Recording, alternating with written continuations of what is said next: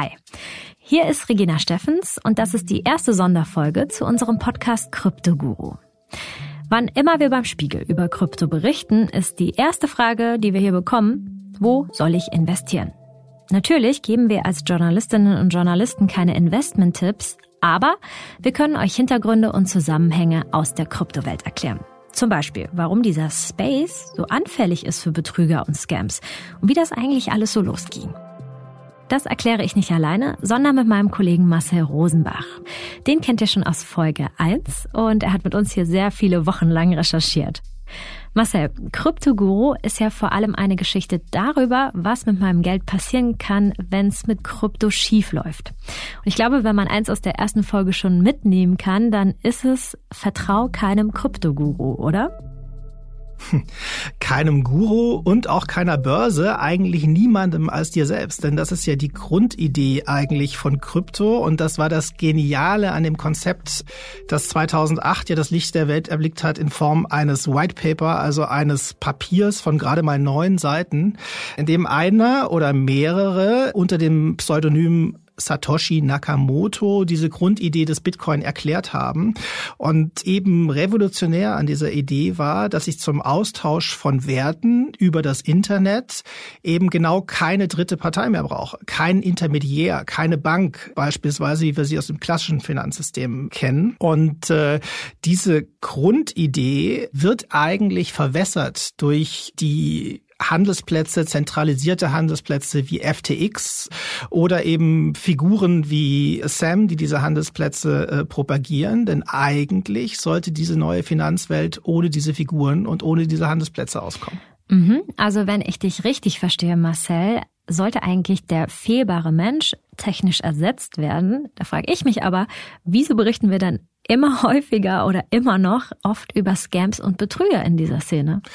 Es ist zum einen so, dass in der reinen Lehre von Satoshi ja sozusagen die Teilnehmer an diesem Netzwerk ihre neuen Einheiten selbst schürfen können, meinen können und so zu neuen Bitcoin kommen. Es hat sich gezeigt, dass dieser Wettbewerb, als er sich verschärfte, sehr schnell sehr asymmetrisch wurde, weil man im Prinzip heute Rechenzentren braucht, spezialisierte Rechenzentren mit spezialisierten Rechnern, um in diesem Wettbewerb überhaupt überhaupt noch erfolgreich teilnehmen zu können und tatsächlich belohnt zu werden mit neuen Bitcoin.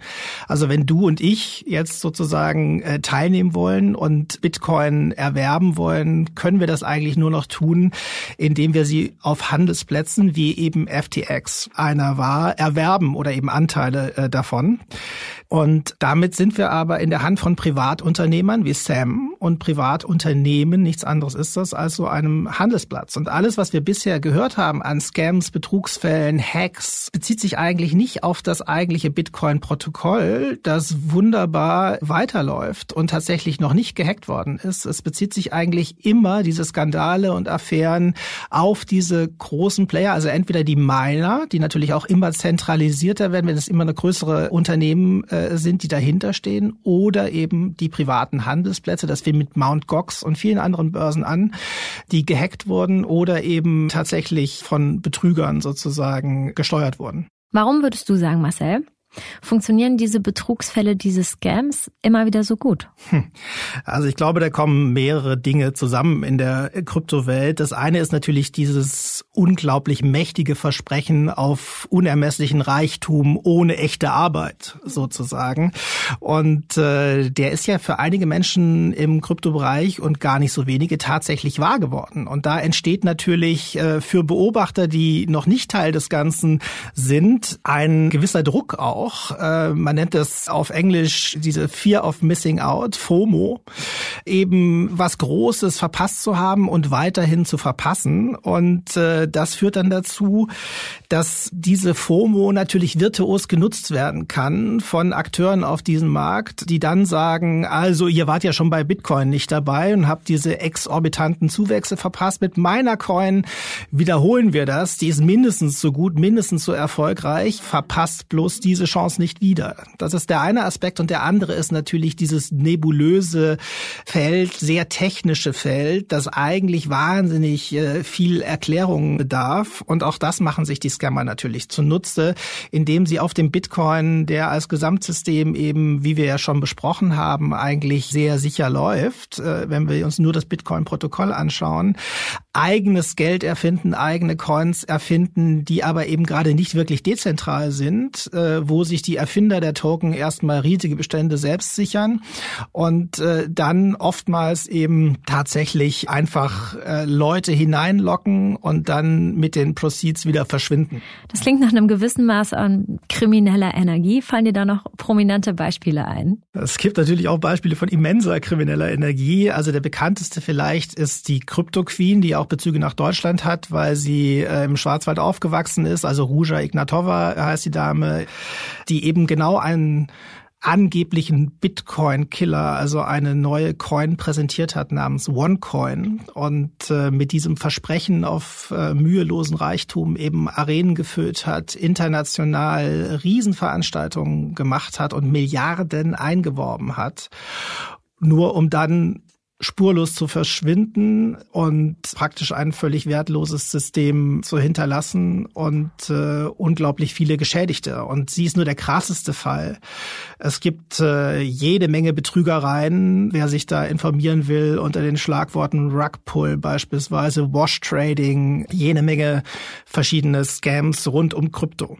Aber wenn ich jetzt eigentlich noch so ganz am Anfangspunkt stehe, wenn ich in Krypto investieren möchte, wie kann ich mich dann selbst vor Betrug und Scam schützen? Also wir haben ja schon darüber gesprochen, dass die Grundidee Selbstverantwortung übernehmen ist. Also wenn ich keine Intermediäre habe in dieser Welt, muss ich mich selbst informieren, muss ich selbst lernen, mit diesem Thema umzugehen. Und das lohnt sich durchaus, finde ich, beim Thema Krypto.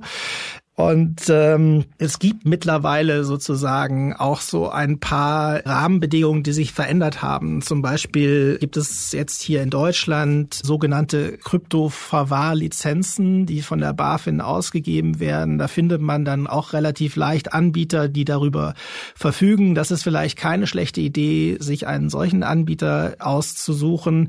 Dann natürlich die Frage, die große Frage im Kryptobereich, beziehungsweise eigentlich eigentlich eine Grundregel der ersten Stunde der Hardcore Crypto Bros, not your keys, not your coins. Also, wenn ich nicht selbst und nur ich selbst über den Private Key verfüge, gehört mir eigentlich die Kryptowährungseinheit nicht. Deswegen ist sozusagen deren äh, Mantra bloß keine Anteile von Bitcoin auf der Börse lassen, sondern sie eben selbst auf einer sogenannten Cold Storage unterzubringen, wobei man dann dann sagen muss, eigentlich bringt man dort nur den eigenen Private Key unter. Der Kryptowert bleibt immer auf der Blockchain, aber der Zugang dazu befindet sich dann eben auf einem Zusatzgerät, einem kleinen Stück Hardware, eigentlich eine Art Minicomputer, sieht aus wie so ein USB-Stick.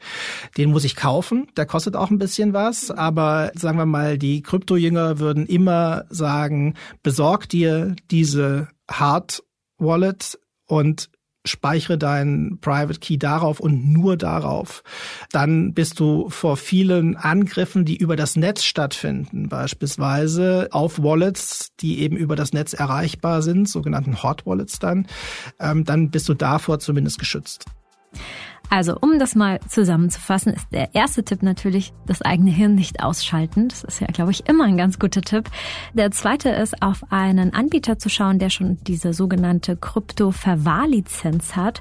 Und das dritte ist eigentlich darauf zu achten, auf die Trennung zwischen Not Your Keys, Not Your Coins, also Keys von Coins zu trennen. Marcel, ich sag an dieser Stelle herzlichen Dank an dich für die vielen Infos. Nächste Woche erscheint ja auch schon die zweite Sonderfolge. Das ist sozusagen das Begleitmaterial zu unserem Podcast Krypto Guru, den Spiegel Original Podcast. Marcel, Dankeschön und wir hören uns nächste Folge wieder. Bis dahin, freue mich. Bis dann.